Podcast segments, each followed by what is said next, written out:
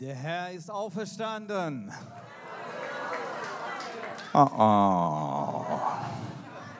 Der Herr ist auferstanden. Der Herr ist wahrhaftig auferstanden. Wir üben es nochmal. Der Herr ist auferstanden. Christus was Christ. Christus was Christ. Gesù è risorto.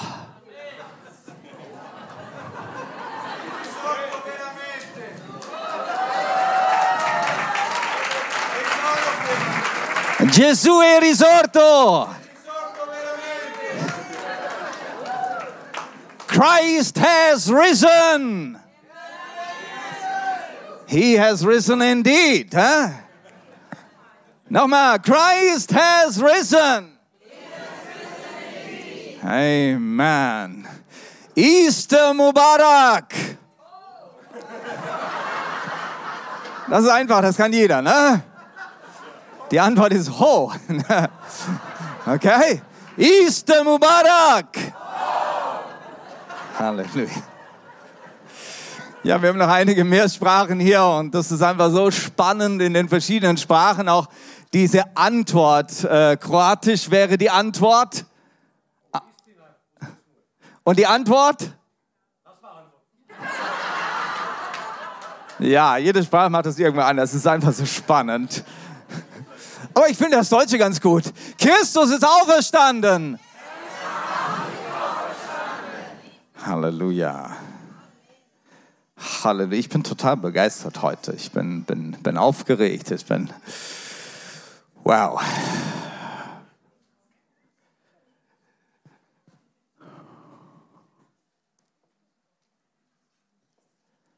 Matthäus 28.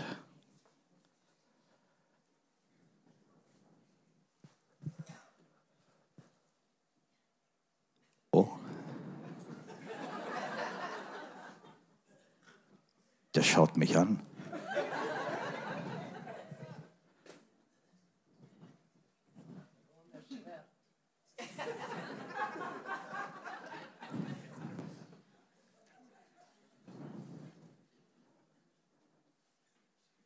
Nach dem Sabbat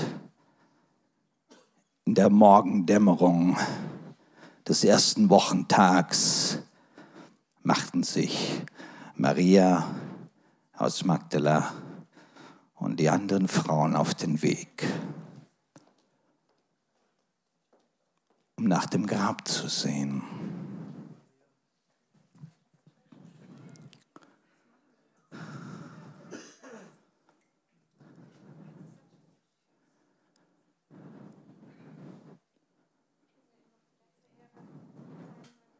Und plötzlich gab es ein starkes Erdbeben.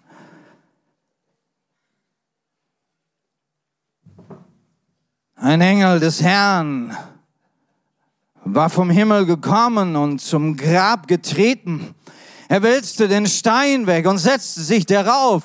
Seine Gestalt flammte wie ein Blitz und sein Gewand war weiß wie Schnee. Da zitterten und bebten die Wächter vor Angst und fielen wie tot zu Boden.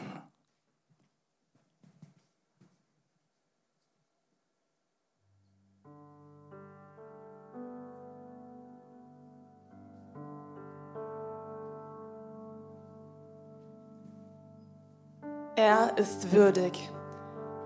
Ein Buch von innen und außen beschrieben, versiegelt mit Siegeln der Anzahl sieben, liegt in Gottes Rechten. Der sucht den, der würdig ist, die Siegel zu brechen, so dass die Frage in der Luft des Himmels lag und man im Himmel auf und unter der Erde fragt, wer ist der Würdige, der das Buch zu öffnen vermag. Nicht ein Mensch und nicht ein Wesen wurde für würdig befunden, das Buch zu öffnen oder gar zu lesen. Keiner ist vollkommen gewesen. Sie alle sind unwürdig, die Siegel zu brechen, unwürdig, das Wort des Buches auszusprechen. Da gab es nur einen, den Gott für würdig befand, den einen, der in der Mitte des Thrones stand. In ihm hat Gott den Vollkommenen erkannt. Nur er ist über alle Wesen im Himmel als würdig erachtet, denn er wurde auf der Erde wie ein Lamm geschlachtet. Er ist würdig, dass man ihn im ganzen Himmel als den Höchsten sichtet, denn er wurde auf der Erde wie ein Lamm hingerichtet. Er ist würdig, im Himmel die Siegel zu brechen zum beschriebenen Blatt, weil man auf der Erde seinen Leib gebrochen hat. Dem Lamm wurde ein Kreuz auferlegt, doch der Löwe hat über das Grab gesiegt. Das Lamm hat am Kreuz den Tod gefunden, doch der Löwe hat den Tod überwunden. Der Löwe von Juda ist auferstanden, sodass die Macht des Todes außer Wirkung gerat, weil der Löwe ihm den Kopf zertrat und den Stachel entriss. Denn der Löwe von Juda hat dem Tod ins Gesicht gelacht, als er rief, es ist vollbracht. Denn dieser Ausruf hat ihn zum Herrn über jedes Siegel gemacht. Er ist Herr, um Siegel des Todes zu brechen. Er ist Herr, um laut auszusprechen, was sich hinter sieben Siegeln verbarg, die nur er zu öffnen vermag. Er ist Herr, um Siegel des Lebens zu verleihen, um seine Auserwählten dem lebendigen Gott zu weihen. Jesus, der Siegel bricht, die das ganze Universum nicht brechen kann, bringt Siegel an, die das ganze Universum nicht auflösen kann. Ein Siegel des Lebens hat er in dein Herz gesetzt, weil es dich im Geiste vor seinen göttlichen Thron versetzt und dein Herz nun den sieht, den es mit ganzer Seele liebt. Jesus, dessen Gesicht hell wie die Sonne ist, dessen Haupt und Haare weiß wie Wolle, wie Schnee aussehen, aus dessen Augen Funken wie von Flammen ausgehen, dessen Füße wie schimmerndes Erz glänzen, in dessen Stimme sich wie Rauschen vieler Wasser ergänzen, dessen Stimme zu dir spricht. Fürchte dich nicht. Ich bin der Erste und der Letzte und der Lebende, der für immer lebend bleibt. Denn ich war tot und siehe, ich lebe von Ewigkeit zu Ewigkeit. Mir wurden alle Schlüssel vom Totenreich, vom Tod und seinem Bereich in die Hand gegeben. Ich selbst bin die Auferstehung und das Leben. Wer an mich glaubt, wird leben, auch wenn er stirbt. Denn er wird von mir dieses Leben erben. Er wird in Ewigkeit nicht sterben. Glaubst du das?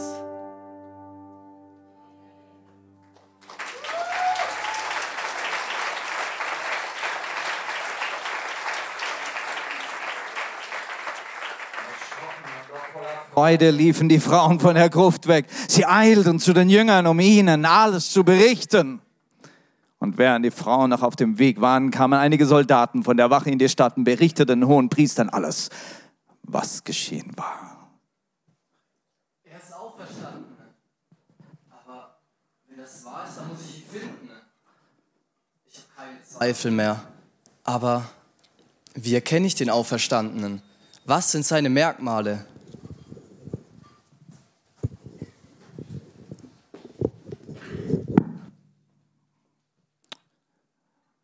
möchte das kurz in unsere Zeit bringen. Und ich dachte, das war ja die Polizei der römischen Armee.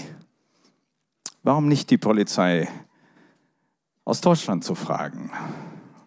Wir haben einen pensionierten Polizeibeamten in unserer Mitte, Thomas Meisel. Und ich möchte dir diese Frage stellen, die dieser römische Offizier gestellt hatte.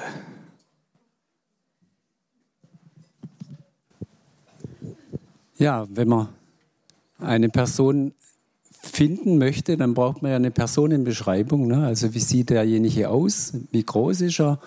welche Gestalt hat er, Augenfarbe, Haarfarbe. Das sind aber Dinge, die man ja recht leicht verändern könnte. Wichtig sind dann noch diese unveränderlichen Merkmale, also Narben, zum Beispiel fehlende Gliedmaßen, also ein Fingerfehl zum Beispiel, äh, Tätowierungen, ähm, ja, Muttermale. Äh, das alles hilft ja, dass man jemand wiedererkennen kann. Aber auch bestimmte Verhaltensmuster. Jeder benimmt sich in unterschiedlichen Situationen anders, aber meistens immer gleich. Ne? Und äh, sogenannte Verhaltensmuster. Und wenn man die von jemand kennt, dann kann man den natürlich äh, da damit und äh, mit der Personenbeschreibung ziemlich schnell finden. Ähm, jetzt haben wir hier den Fall Jesus. Ähm, da ist ja bekannt, er hat auf jeden Fall Narben. Ne? An den Händen und Füßen muss, muss er Narben haben. Äh, an der Seite noch äh, eine Narbe, vielleicht auch im Kopf ähm, von, von der Dornenkrone. Ähm, vermutlich äh, wird er größer, wissen wir nicht so genau, aber äh, so mittlere Größe ähm, ist die Person. Und ähm, jetzt zum Verhaltensmuster, ja, was wissen wir da? Also wir suchen nach einer Person, äh, die jedem mit Liebe begegnet. Äh, derjenige, der seine Stimme schon äh, mal gehört hat, erkennt sie sofort wieder. Ähm, ja, und die Art und Weise, wie er das Abendmahl begeht, also das Brot bricht, ist ja ganz ähm, typisch für ihn, an dem kann man ihn erkennen. Und dann muss man einen Orden suchen, wo er sich ja normalerweise aufhält, die Person. Ne? Da sucht man natürlich zuerst und dann hat man eigentlich gute Chancen, denjenigen auch zu finden. Vielen, vielen Dank. Einen ganz großen Applaus.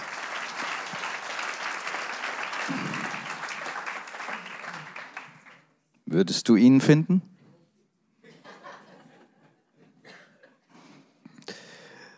Da waren diese zwei Jünger, die äh, so enttäuscht waren von dem, was geschehen ist. Er ist gekreuzigt worden, ihr Meister war tot. Wollten den Berichten auch nicht glauben. Sie waren nicht so gut drauf wie dieser Offizier. Nein, sie glaubten nicht. Sie gingen in ihrer Enttäuschung den Weg in ihr Dorf Emmaus zurück. Und dann begegnet ihnen eine Person und redet mit ihnen und es wird ihm ganz warm ums Herz. Die Stimme ist ihnen eigentlich bekannt und er kennt die Schrift genauso wie ihr Meister sie kannte.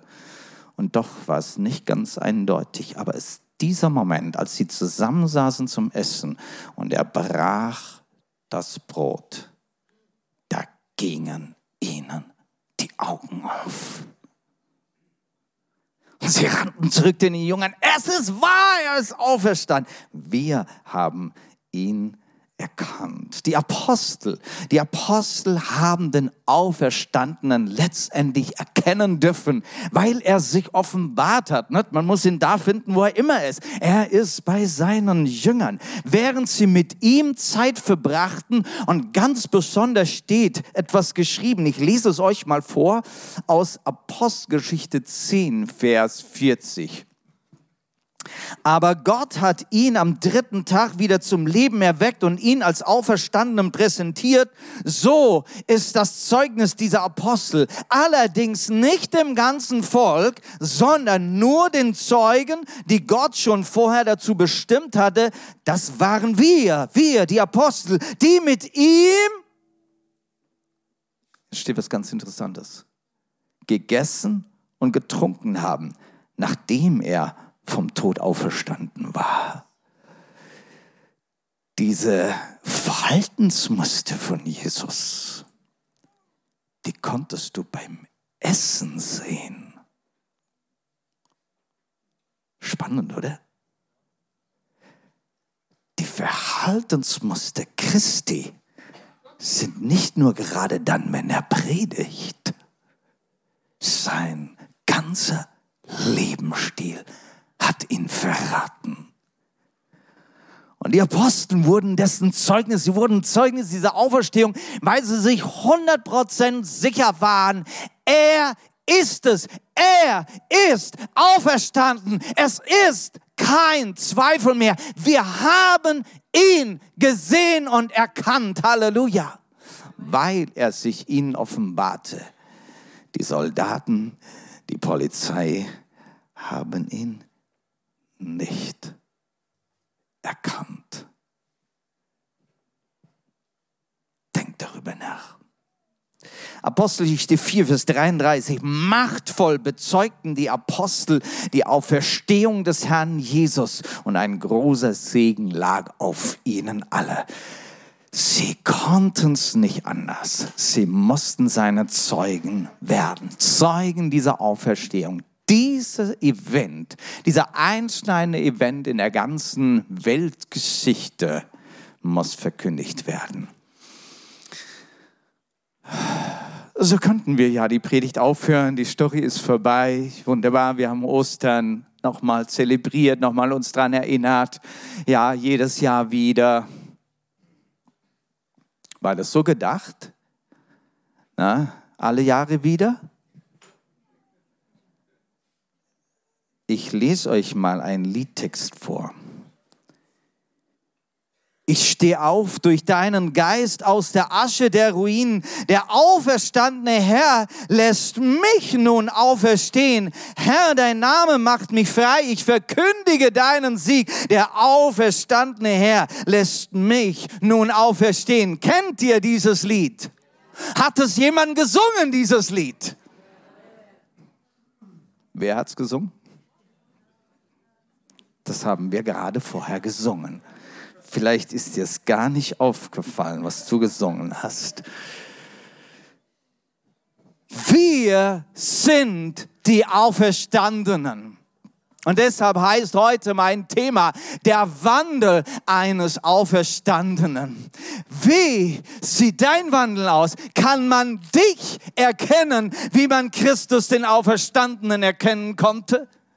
Wird man dich erkennen können? Was ist dein Wandel? Lass mich mal zu dem nächsten Punkt springen. Wir sind die Auferstandenen. Und da lese ich jetzt euch mal drei Bibelverse und danach werde ich es kurz zusammenfassen. Lass das mal ein bisschen äh, reinrieseln, was die Bibel über dich zu sagen hat.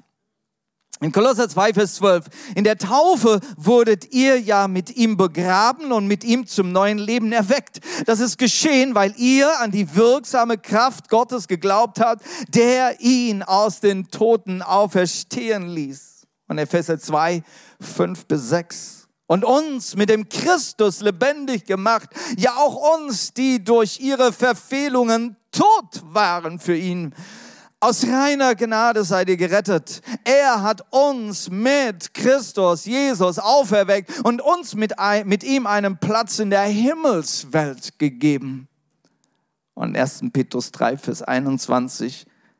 Das ist ein Bild für die Taufe, die jetzt euch rettet. Die Taufe dient ja nicht zur körperlichen Reinigung, sie ist viel mehr Ausdruck einer Bitte an Gott um ein gutes Gewissen. Diese Rettung verdanken wir der Auferstehung von Jesus Christus. Deine Rettung, was ist deine Rettung? Lieber Bruder, liebe Schwester, vom Tod zum Leben. Du warst einmal tot und bist lebendig geworden durch Jesus Christus. Wie kam das? Es ist seine Gnade, die dich gerettet hat. Seine Gnade, die dir die Hand gibt. Er ist auferstanden, um dir zu begegnen, um dir seine Hand zu geben und dich vom Tode wieder lebendig zu machen. Und wenn du es glaubst, und das war die Botschaft des Engels, glaubst du das? Wenn du glaubst, wenn du dieser Kraft Gottes glaubst, dann kannst du gerettet werden. Die Taufe ist dein Schritt, wo das ein, ein symbolischer Akt, wo du zeigst, jawohl, ich bin begraben und ich bin wieder auferstanden. Ich war tot, aber jetzt lebe ich für Christus. Und dieses Leben in Christus, das ist eine Reinigung, wie wir gelesen haben. Eine Reinigung, das gute Gewissen. Du kannst vor Gott stehen, nichts verklagt dich mehr. Der Teufel kann dich nicht mehr verklagen und du bist versöhnt mit Gott. Ja, noch mehr du bist sogar gesetzt in himmlische Örter. Der Himmel ist offen für dich. Du, willst, du bist Himmelsbürger geworden. Du bist ein Auferstandener.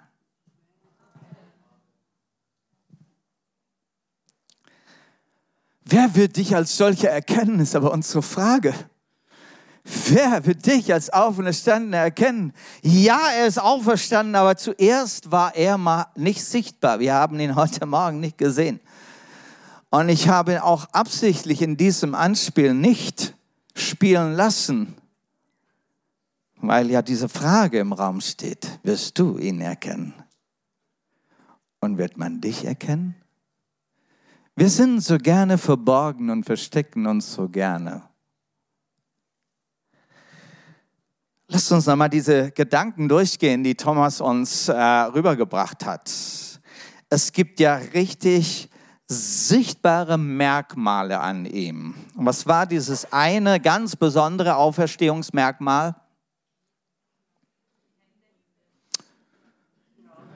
Da waren Narben, durchbohrte Hände, unveränderbar.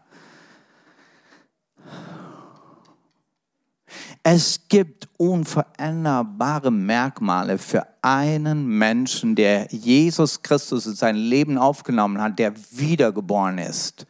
Nicht der Christ heißt, weil seine Eltern Christen hießen, nicht einer, der, der in eine Kirche hineingeboren ist, und das kann auch hier sein, ja, egal wo, weil irgendwie die Eltern da sind und dann macht man alles so und du hast eine Routine und du hast so na, nein, es gibt ein Merkmal einer Person, die an Christus glaubt, wiedergeboren ist und sagt, ich lebe nun an mit und für Christus. Ein ganz besonders Merkmal ist Nummer eins, 1. Johannes 2, Vers 6. Da heißt es, wer also behauptet, mit Christus verbunden zu sein, soll auch so leben, wie Christus gelebt hat. Du fängst an zu leben wie Christus. Lassen wir uns das nochmal durch. Wie ist Christus gelebt. Und vielleicht gerade, Thomas hat es ein bisschen beschrieben, ja, ich fand es toll. Ähm, ähm, wie würde er jetzt umgehen? Was ist so sein Umgang? Wie verhält er sich? Schauen wir doch mal Jesus an, wie er sich gerade dann verhalten hat nach der Auferstehung. Was sind so gewisse Merkmale? Ich hoffe, du kennst die Geschichte ein bisschen. Er bringt, Nummer eins, er bringt Frieden, wo er hinkommt. Er bringt Frieden. Er nimmt dir die Furcht. Er kommt mit einem Satz, fürchte dich nicht. Ich hoffe, dass auch dein Leben so sein wird. Du bringst Frieden. Du strahlst Liebe und Annahme aus. Du klagst die anderen nicht mehr an, obwohl sie alles falsch gemacht haben, dich verklagt haben, dich verleugnet haben. Alles Mögliche weggerannt waren, dich nicht unterstützt haben. Genau zu denen. Er nimmt sie an. Er hat kein Wort der Anklage. Nimmt sie an und vertraut ihnen als seine Jünger, hat Gemeinschaft mit Mahlzeit. Auch das sollte für Christen normal sein, dass wir miteinander Gemeinschaft und Mahlzeit haben. Er redet vom Reich Gottes. Sein Mund ist gefüllt mit Worten aus Gott, von Gott. Etwas, was wirklich Menschen aufbaut, ermutigend. Er lebt in der Schrift. Er legt die Schrift aus, von vorne bis hinten. Die Schrift ist innen drin. Halleluja. Denk an die Predigt von gestern. Denk an dieses Wort von äh, Daniel Kossira am Freitag mit diesem reinen Wasser. Denk an diese Prophet, Prophetie von Renate äh, Kossira heute Morgen mit diesem Schwert. Also du hast es immer wieder. Dieses Wort, diese Schrift verwurzelt sein, das bedeutet Christ zu sein. Und daran kann man dich erkennen. Du bist versöhnt mit anderen Nachfolgern und du bist nicht mehr gebunden an die physische Welt, weil du Himmelsbürger bist. Das ist der Auferstandene. Halleluja. Ein Auferstandener ist voller Freude. Apostelgeschichte 2, 27, 28. Denn du lässt mich nicht im Tod zurück, überlässt deinen Frommen nicht der Verwesung. Du hast mir den Weg zum Leben gezeigt, vor dir zu sein. Das macht mich froh. Oder wie Luther sagt, du wirst mich erfüllen mit Freude vor deinem Angesicht. Das ist ein besonderes Merkmal eines Christen. Freude.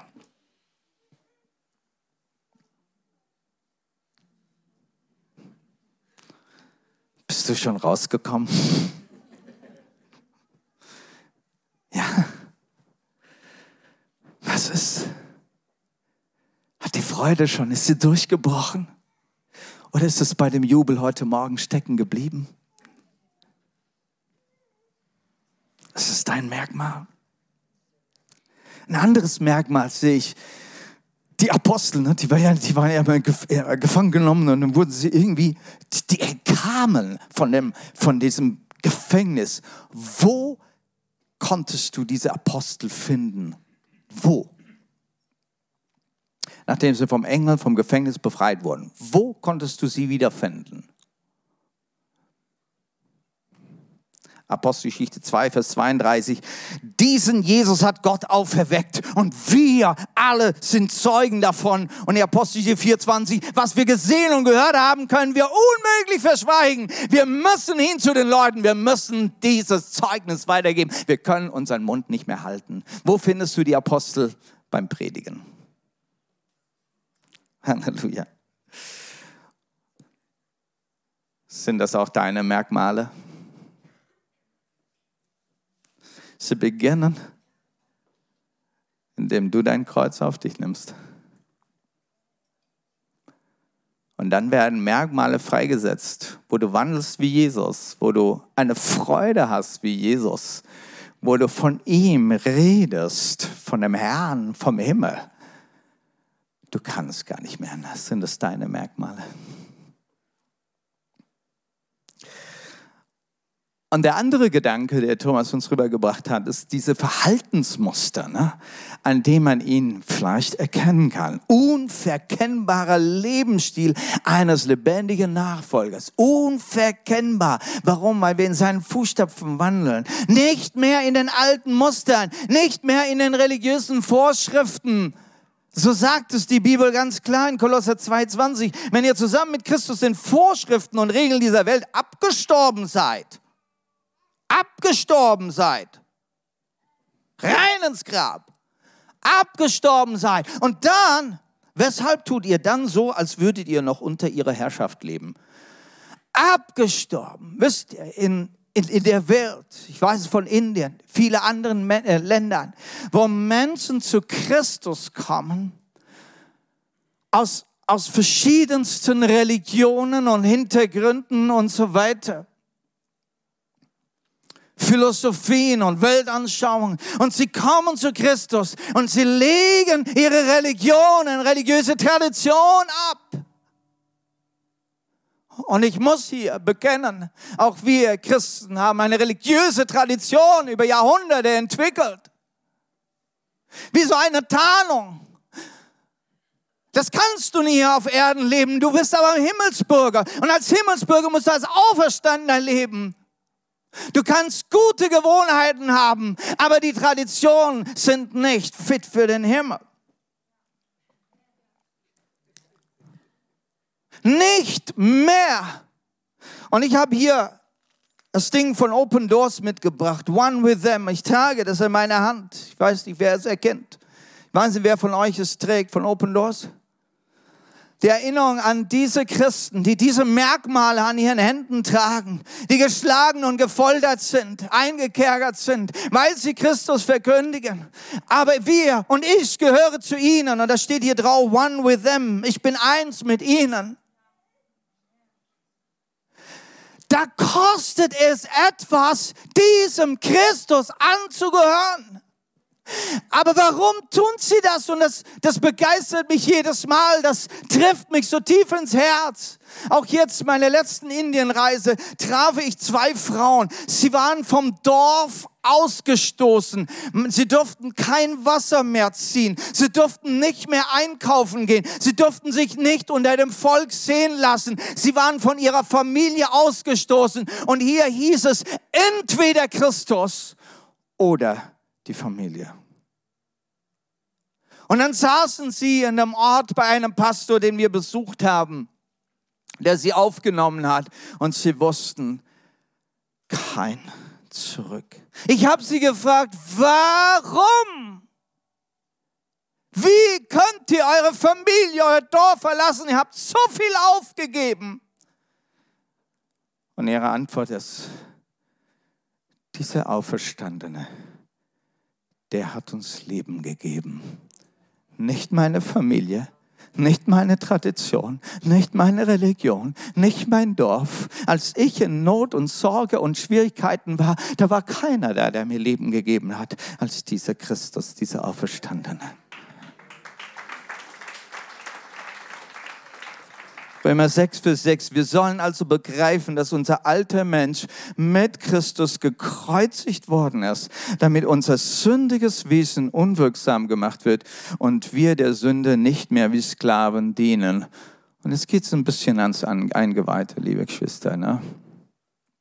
Gibt so manche Dinge, die wir auch äußerlich leben, aber jetzt geht es ans Eingeweihte, ja. Wo zeigt sich wirklich diese Veränderung bei uns? Dieses Auferstandensein? Haben wir wirklich die Dinge im Tod gelassen, die hier beschrieben werden? Es geht hier um Sünde, die Gott auch in seinem Wort beschreibt. Und ich würde gerne diese, diese Weltanschauung Gottes übernehmen, weil da weiß ich, das Ding hat Fundament, das es hat Wahrheit, das hat Ewigkeitswert, das stimmt mit Gott überein und seinem Wort. Ich möchte das als Sünde bezeichnen, was die Bibel als Sünde nennt und nicht irgendwie anders, ne? so nach meinem Gutdünken. Ne? Ich würde vielleicht ganz gerne andere Dinge als Sünde beschreiben. Ich würde vielleicht gerne den Spieß rumdrehen. Ich bleibe bei dem, was das Wort Gottes mir sagt. Da bin ich am sichersten. Was Gott als Sünde bezeichnet, das hängt am Kreuz. Wenn du es glaubst. Du bist der Sünde gestorben. Was bedeutet das für dich und für mich?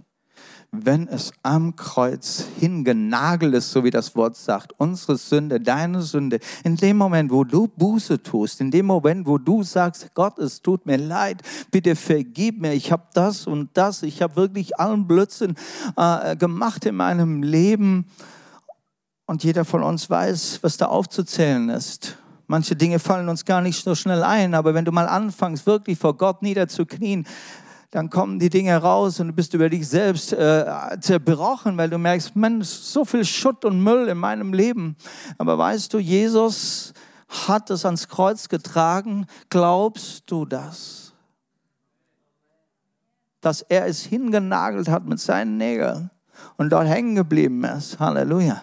Ein für alle Mal tot, weg, fort aber du darfst aufstehen als ein neuer Mensch. Römer 6, Vers 13b. Sondern stellt euch selbst Gott zur Verfügung als Menschen, die vom Tod zum Leben gekommen sind und bietet ihm eure Glieder als Werkzeuge der Gerechtigkeit an. Und ich liebe diesen Vers. Du kommst raus aus diesem Tod, du kommst raus und du wandelst, ein Auferstandener. Und was macht dieser Auferstandene? Er gibt seine Hände, seine Beine, seine Nase, seinen Mund, seine Augen, sein Gehirn, sein Herz. Diese Glieder deines Leibes, die gibst du hin als Werkzeuge von was? Als Werkzeuge von was? Der Gerechtigkeit. Ich tue Gutes. Ich tue Dinge, die Gott wohlgefällig sind. Ich diene Menschen. Ich tue Dinge, die himmelswürdig sind. Ich bin connected, weil ich bin Himmelsbürger. Ich lebe von ihm und aus ihm und seine Gedanken und sein Willen durch mich. Ich bin ein Auferstandener. Halleluja. Und ich, ich, ich hoffe, dass ihr es merkt, wie krass diese Aussage ist. Du musst hier raussteigen. Wir werden heute keinen prophetischen Akt machen, alle da hinten durch oder so, ne?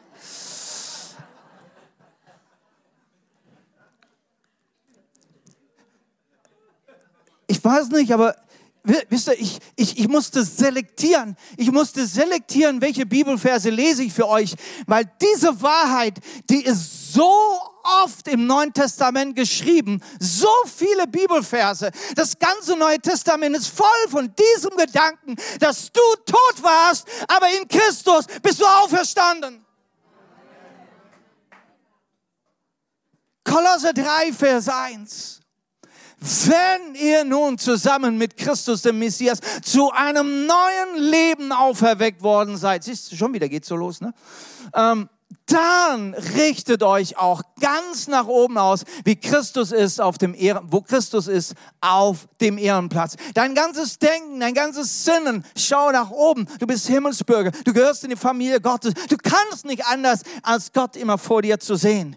In seinem Angesicht, vor seinem Angesicht zu leben so, er, er, er ist so Realität für dich, dein Leben, dein Alltag. Du stehst morgen auf und du hast schon Gott vor, dir, vor deinen Augen. Du bist himmelsverbunden. Halleluja. Halleluja. Du fängst an und sagst am Morgen, Halleluja. Und du bist schon verbunden. Halleluja. Ich wünsche dir, dass du so ein Leben leben kannst, wo du so eine herzliche Verbindung hast, wo du nicht abgelenkt bist. Und der zweite Vers, der ist jetzt hier nicht da, der zweite Vers sagt, schaut auf die Dinge des Himmels und nicht auf die Dinge der Erde. Aber das zieht mich immer wieder runter. Oh.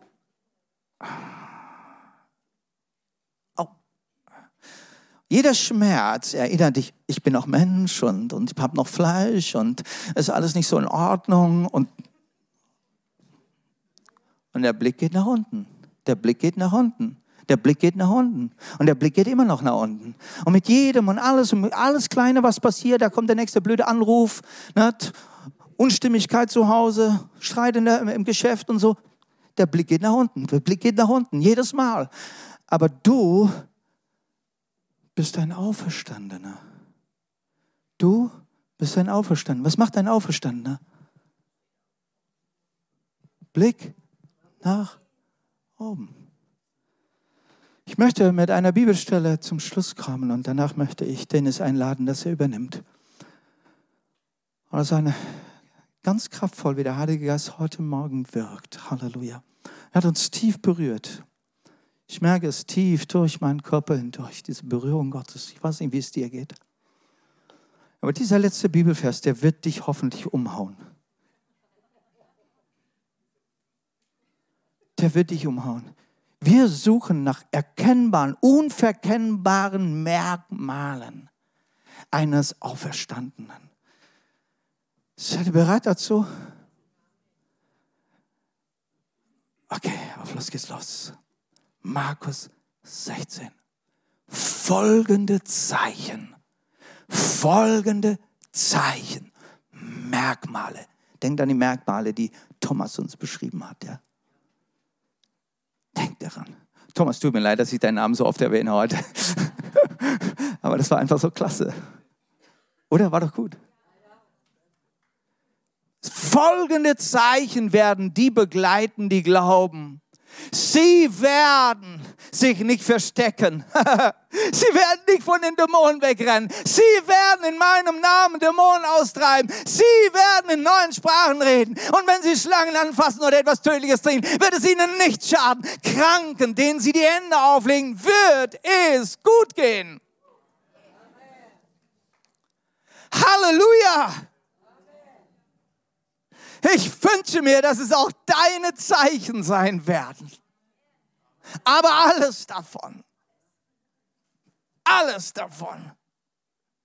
Du darfst es für dich annehmen, denn auch du bist vom Herrn genannt ein Auferstandener. Halleluja. Und wenn heute dein Tag ist, wo du merkst, hey, ich bin noch gar nicht so ganz aus diesem Grab rausgekommen, aber Jesus ruft dich raus. Halleluja. Er hat dich auferweckt. Halleluja. Lass deine Sünden zurück. Lass deine Tradition zurück. Lass deinen alten Lebensstil zurück. Halleluja. Nimm diese Merkmale Christi.